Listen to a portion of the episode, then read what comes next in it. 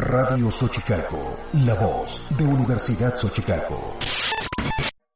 Hola, ¿cómo están? Y bienvenidos a esta nueva edición de Tu Derecho a través de Radio Xochicalco. Yo soy Daniel y me encuentro con mis compañeros Carlos y Leonardo.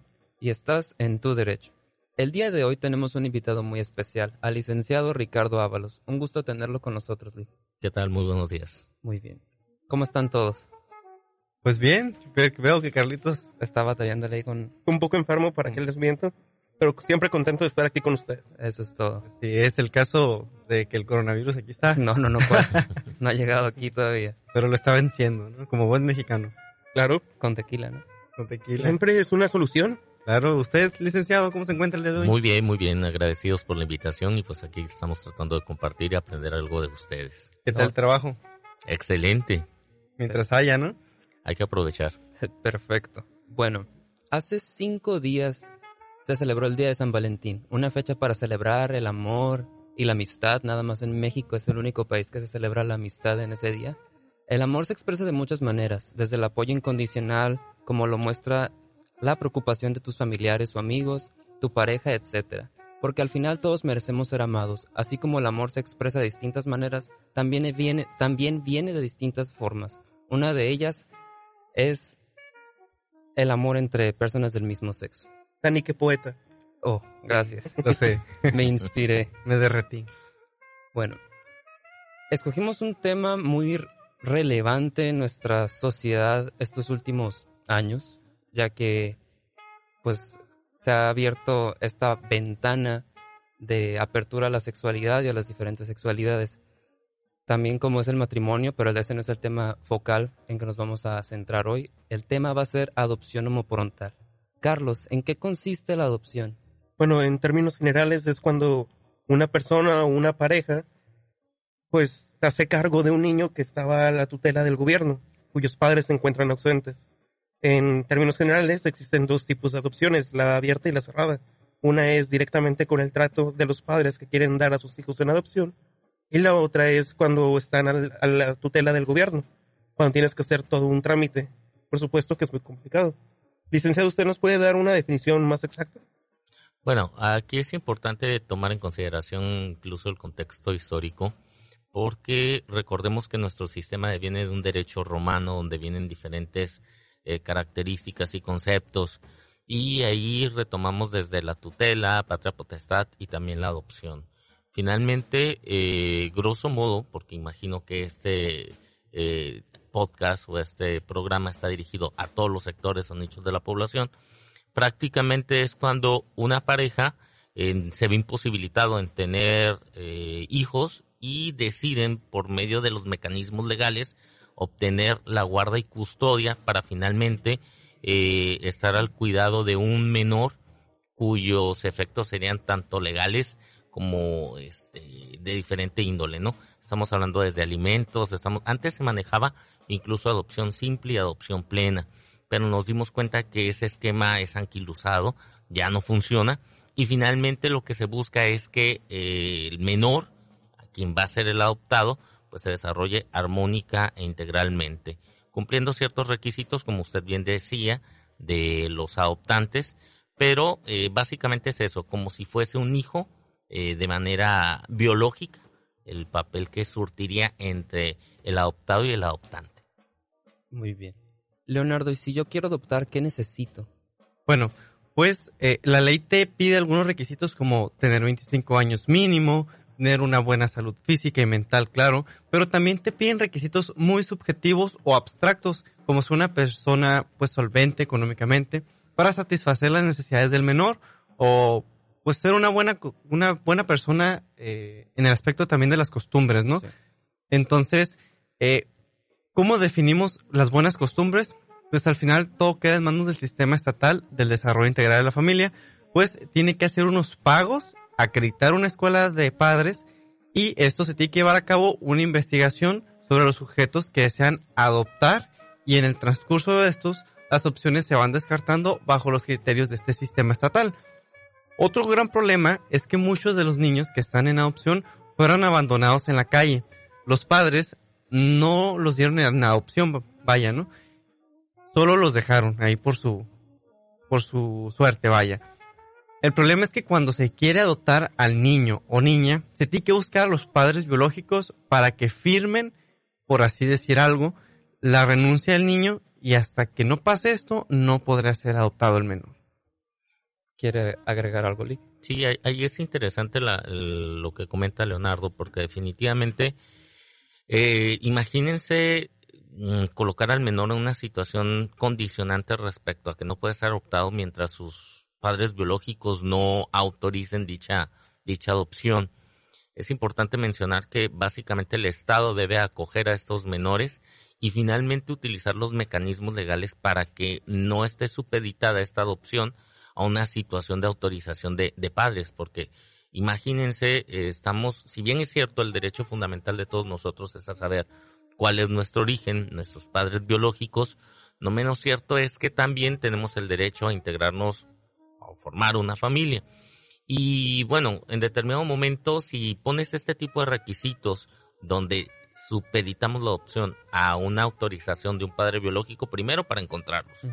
Segundo, estarías condicionando un derecho humano al menor y transgrederías no solo el artículo primero, sino principalmente el artículo cuarto que habla del interés superior del menor. Entonces podríamos atacar la constitucionalidad de, de esa disposición. Muy bien, cerramos con este punto y volveremos con más. Estás en tu derecho a través de Radio Xochicalco. Radio Xochicalco, la voz de Universidad Xochicalco. Estás en nuestra sintonía. Radio Xochicalco. Estamos de vuelta en Tu Derecho a través de Radio Xochicalco. Retomando el punto de la adopción homoparental. ¿Las personas homosexuales pueden adoptar? Definitivamente eh, pueden. Eso constitucionalmente ya está más que superado y analizado por la Suprema Corte. Hablar de estos temas es hablar de derechos, de derechos humanos, netamente. Y recordemos que los derechos humanos son esas atribuciones que tengo por el solo hecho de existir las cuales están garantizadas, protegidas y permite el Estado que sean efectivos por diferentes mecanismos. Ahora, hablar de adopción, estamos eh, involucrando el derecho a un libre desarrollo de la personalidad, principalmente el derecho a una familia, el interés superior del menor y el derecho a la igualdad. Entonces, bueno, son varias aristas las que inciden en este problema. Eh, en tratándose de personas homosexuales, Recordemos que la Constitución, en el último párrafo del artículo primero, establece que queda prohibido todo tipo de discriminación en razón de raza, sexo, edad y menciona también preferencias sexuales. Entonces, aquellas personas que en determinado momento tienen una orientación sexual diferente a la que yo puedo tener no significa que se coarten sus derechos. Es decir, aquí el marco es tan amplio como lo permita la ley. Eso es por un lado artículo cuarto constitucional también nos dicen que la mujer y el hombre son iguales ante la ley. Y el sentido teleológico de eso es prácticamente que no solo la mujer o el hombre, sino cualquier persona sea igual ante la ley. Entonces estamos materializando un derecho de igualdad, un derecho de no discriminación, y si nos vamos con el artículo cuarto también habla del interés superior del menor. ¿Qué es lo que nos interesa básicamente? No, me, no podemos eh, poner en una balanza el, la preferencia sexual de las personas para determinar si son buenos o malos padres. Entonces, incluso, digo, la, la Corte ha sido muy incisiva en eso. Hay un criterio jurisprudencial cuyo rubro dice, por ejemplo, adopción.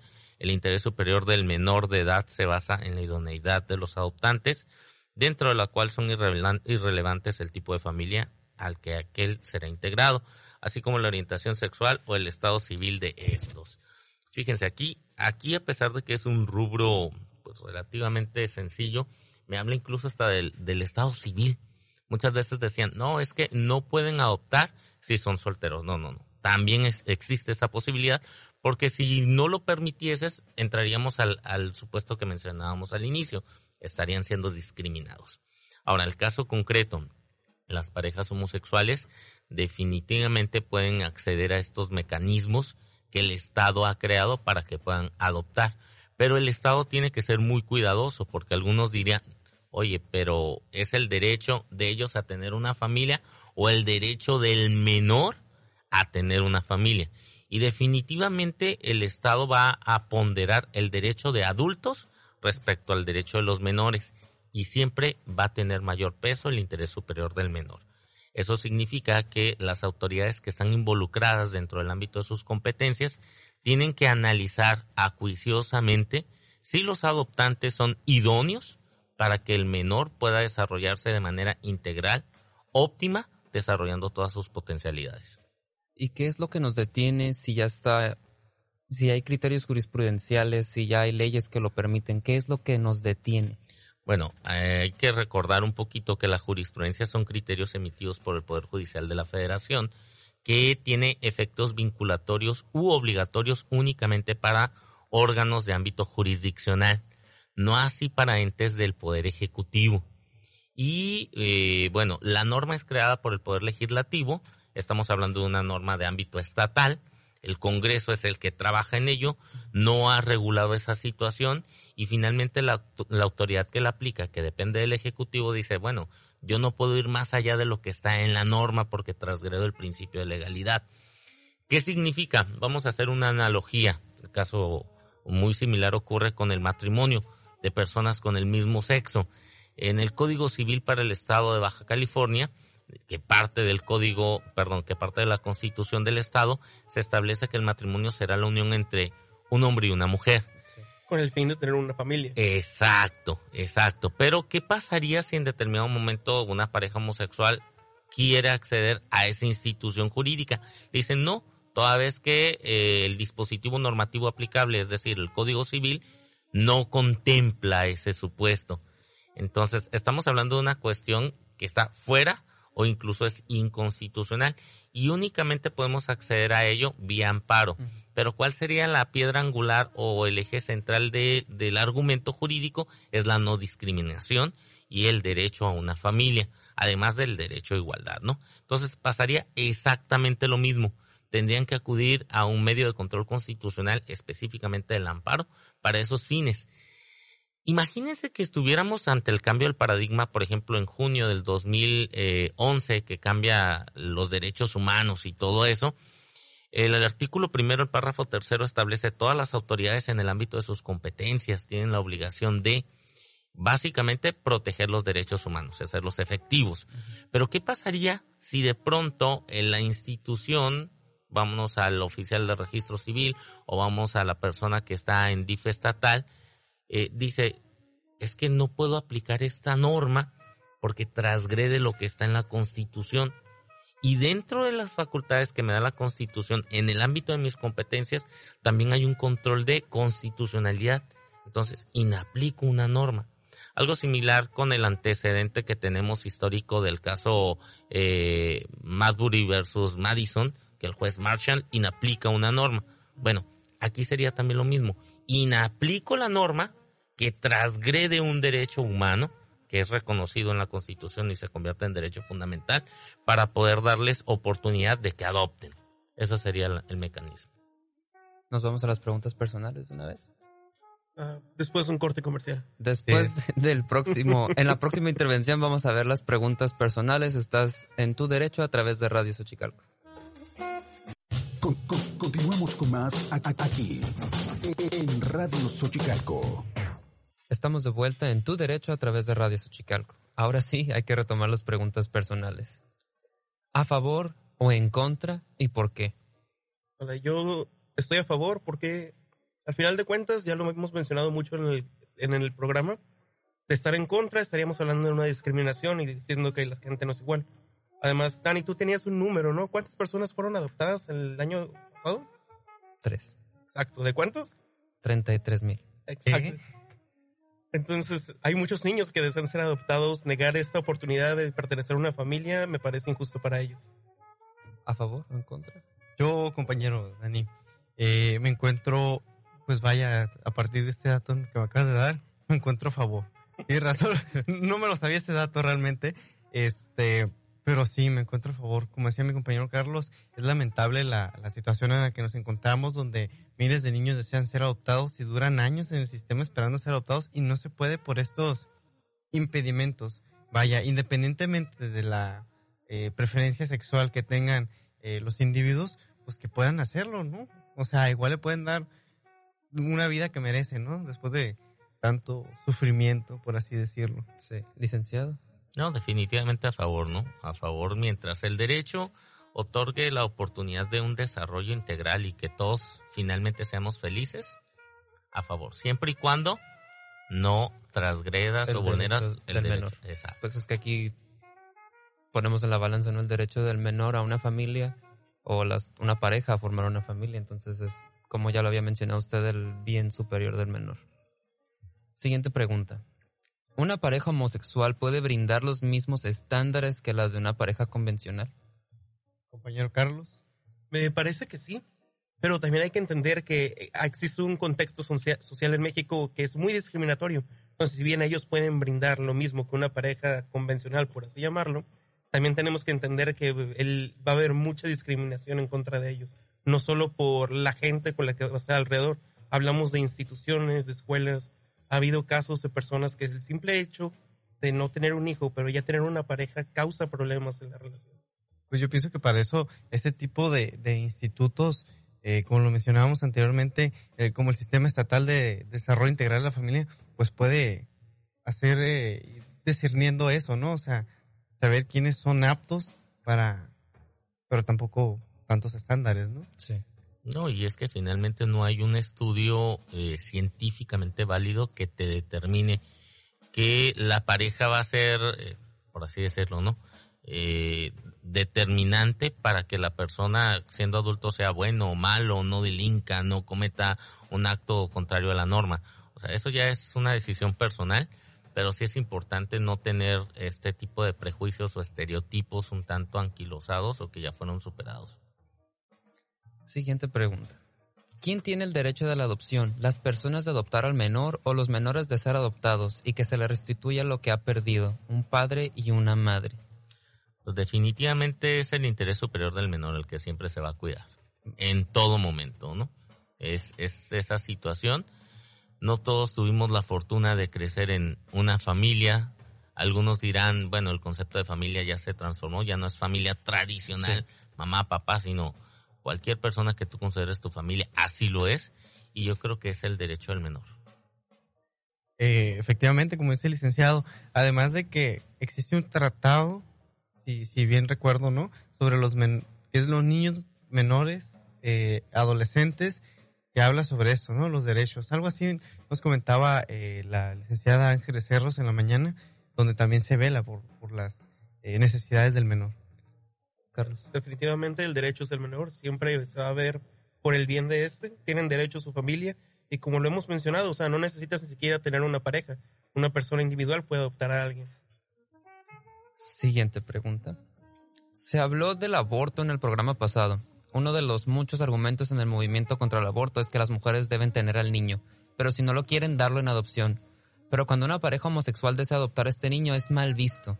No es tanto una contradicción o una violación a la garantía de igualdad, más que nada de doble moral, por así decirlo.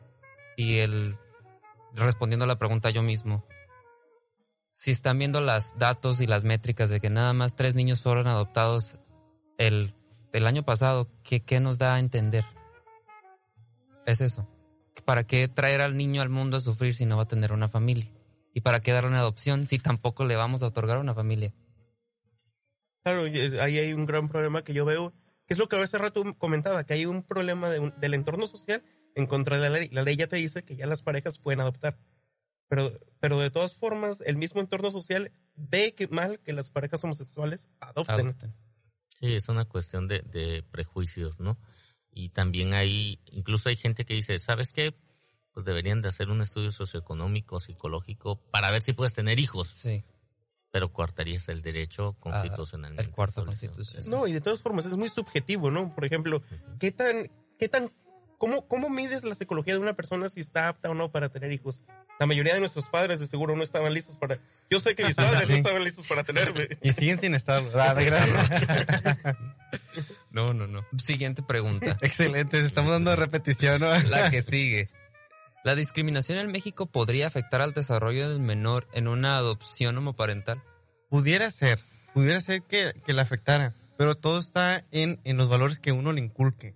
Por decir, ahorita se está viendo esta, eh, se puede decir, regeneración, donde ya estamos siendo un poquito más conscientes de estos fenómenos. Entonces, puede que sí, pero a veces puede que no. Lo que yo digo es que no importa quiénes sean tus papás, cómo estés, cómo te vistas, cómo actúes, de todos modos la carrilla va a existir y este bullying va a seguir existiendo. O sea, ha existido y va a existir. Definitivamente, la verdad es que México siempre ha sido un lugar donde nos burlamos de todo y entre ellos nos burlamos de nosotros mismos. Exactamente. Entonces siempre va a haber discriminación. Nunca va a, se va a erradicar esto. Viviríamos felices si se erradicara, pero la verdad es que no. Entonces sí puede causar problemas, pero es lo mismo que si te burlaran. A mí, me- a mí me burlaban por estar gordito. Ujú. Sí, todos. Creo que sí, a todos. Palabra clave, educación. Educación, Ya exactamente. empezamos a llorar, ¿no?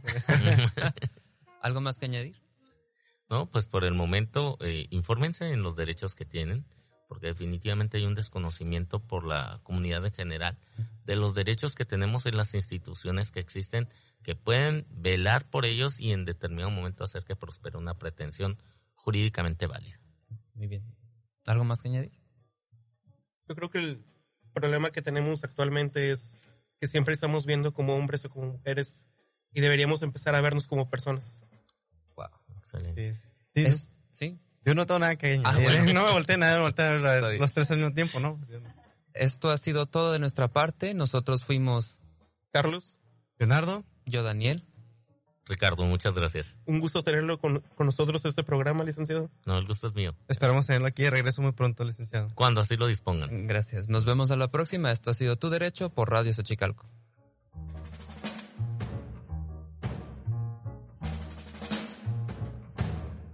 Radio Xochicalco, la voz de Universidad Xochicalco.